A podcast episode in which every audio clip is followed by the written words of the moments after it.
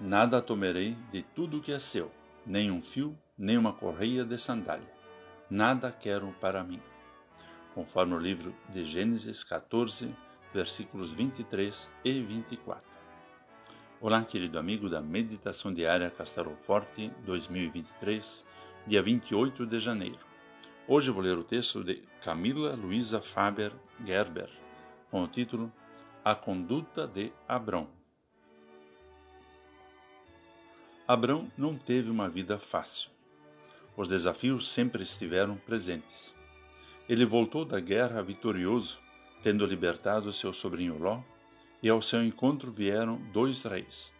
Cada um deles teve uma atitude diferente. A conduta de Abrão foi expressa por meio de suas reações. O rei Melquisedeque, para celebrar a vitória com Abrão, trouxe pão e vinho uma refeição comemorativa. Diferente aconteceu com o rei de Sodoma. Ele veio ao encontro de Abrão, preocupado com os bens adquiridos na guerra. Seu coração se importava mais com os bens materiais. Abrão, tendo o caráter moldado por Deus, disse ao rei de Sodoma que queria apenas o que era seu de direito e o que era de seus companheiros. Abrão foi honesto e justo.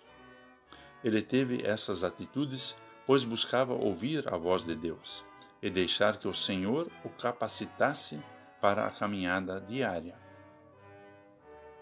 Devemos deixar que Deus trabalhe em nossa vida e nos capacite a seguir seus caminhos.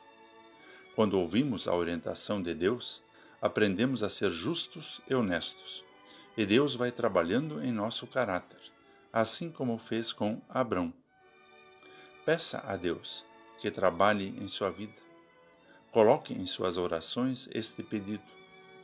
Ouça o que a palavra de Deus tem a lhe ensinar e pratique aquilo que tem aprendido.